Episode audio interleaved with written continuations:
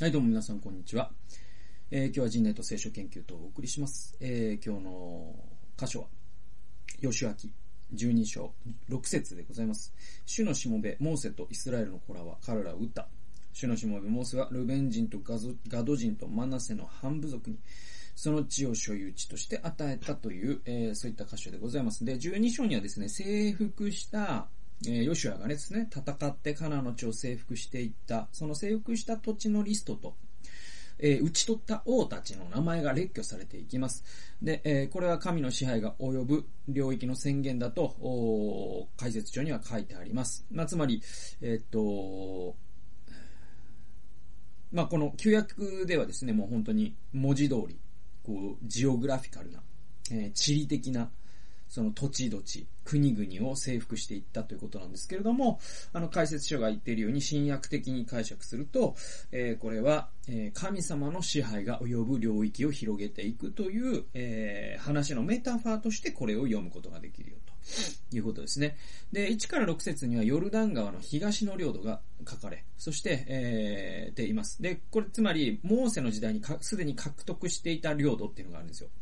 で、つまりその、ヨルダン川を渡る前にも実は戦いがあって、それが東から西に行くんだけれども、その東側の領土っていうのはもうすでに獲得されていた。で、えっと、今、高校にさっき読んだですね、えっと、ルベン人、ガード人、マナセの半部族という二部族半の人たちは、この東側くださいって言ったんですよ。ね。で、それは何かというと、理由も書かれてて、それは我々は牧畜民ですので、えここはすごい牧草地に適していると。だからここを望みますと。で、それちょっと一晩ちょかあったのは、えー、いや、君たちはじゃあ、その西には行かないってことかね、と。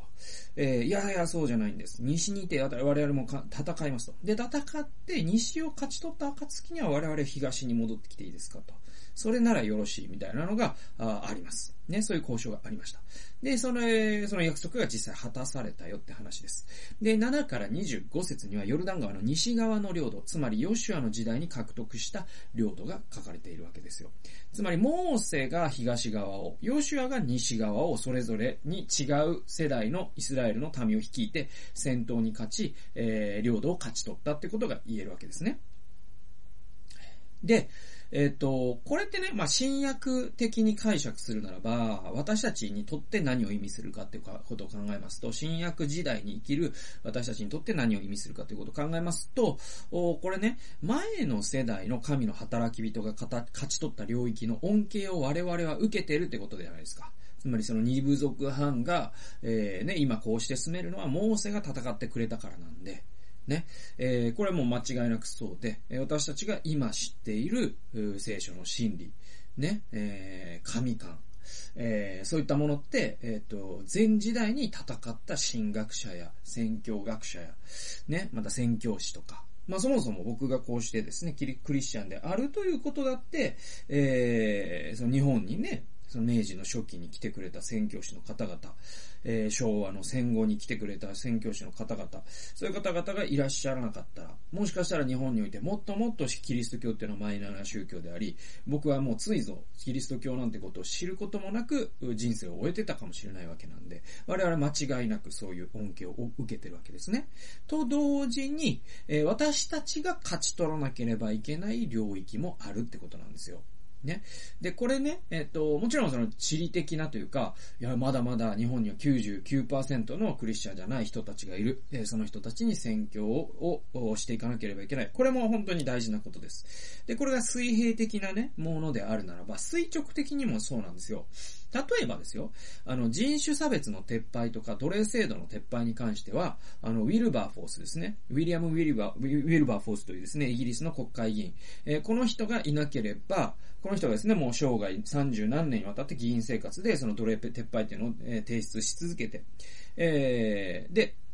この人ね、ジョン・ニュートンとか、あのー、ウィリアム、うんと、ジョン・ウェスレーか。ウェスレーとかとの友達だったんだけれども、ウィルバーフォースが、あ提出して続けて、で、彼が死んだ1ヶ月後にその法案が可決した。で、これが、その、アメリカにおけるで奴隷撤廃の先駆けとなっていた。え、またですね、その人種差別で言うと、キン、もう、あの、キング牧師ですね、マーティン・ルーサー・キング牧師たちが戦ったからこそ、おね、その修正大難情みたいなのがありますよね。で、結局その、すべての、全米のすべての州で、えー、黒人と白人を平等に扱わないということが違法になったということがありますよ。ね。で、無数の無名の活動家たちによって神のご支配がそういった領域でも勝ち取られていったわけですね。はい。で、でも現代ではそれでもじゃあ課題がないかというとめちゃくちゃいっぱいあるわけじゃないですか。ね、男女の格差っていうのはもう日本ものすごいありますよ。これ、これも聖書で、えー、聖書を、なんていうかな、あの、元にですね、正していく必要があると思いますね。で、キリスト教っていうのは、あの、悲しいことにこれまで、えっ、と、過不調性とか、ああ男尊女卑とかはむしろ、えー、肯定してきた黒歴史っていうのがあるから、それを本当に反転していかないといけないと思うし、あと LGBT の話ですね。やっぱ LGBT の少数派の人たちの、を迫害してきた。で、聖書を盾にそういう人たちを本当に終始で殺してた時代もあったわけですから。でも、えー、それに対して今、科学が、あいろんなことを明らかにしている中で、えー、彼ら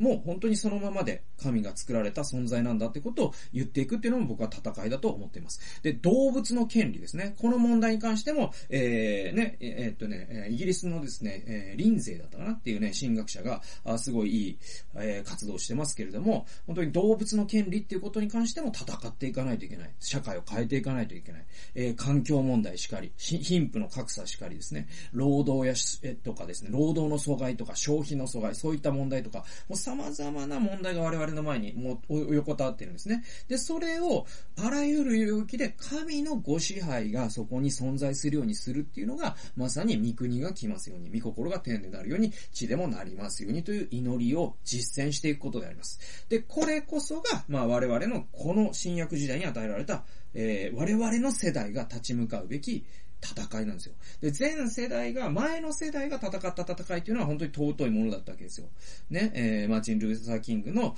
I have a dream っていうのが、まあ、あの、ね、彼の死後、えー、オバマ大統領という形で実現したわけじゃないですか。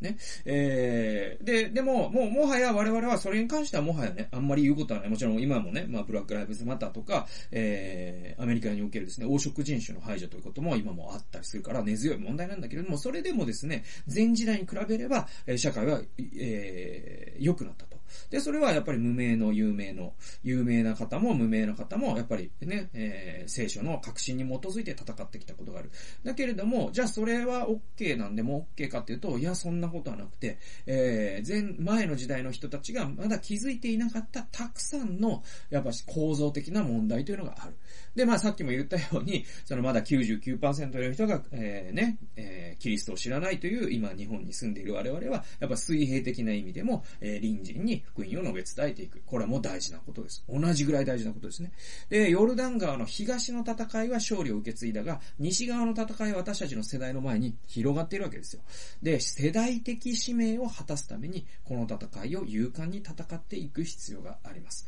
でね、結構ね、この世代的使命っていうのを結構、あの、意識するのって割と僕は大事だと思いますね。別になんか、ことさらに強調する必要もないかもしれないけど、えー、でも自分の世代に託されたものって何なのかなとかって考えるのって結構有益なことで。で、やっぱりそれってさ、あの、なんだろうな、あの、それをしないと逆にね、あの、前の世代の人が強調したことを、抽象度を変えることなく、そのまま強調したしちゃうことがあるんですよ。そうするとね、実はね、メッセージは反転したりするんです。なぜなら社会は変わるから。なんで、えー、こういうことをですね、意識しながら、じゃあ今我々の世代に託されたものって何なのかな。えー、それは SG SDGs かもしれませんし、LGBT 問題かもしれませんし、まあそれぞれの方々がそれぞれの方、えー、ね、えー、神からの名刺を受けていらっしゃいますので、え、それを神様にしっかり聞いて、自分の世代に託された戦いを戦う。そしてそれは必ずしも、え前の世代が戦った戦いとは同じではないんだ。これをですね、知っとくだけでも結構ですね、有益だと思いますので、今日はそういった話をさせていただきました。最後まで聞いてくださってありがとうございました。それではまた次回の動画及び音源でお会いしましょう。さよなら。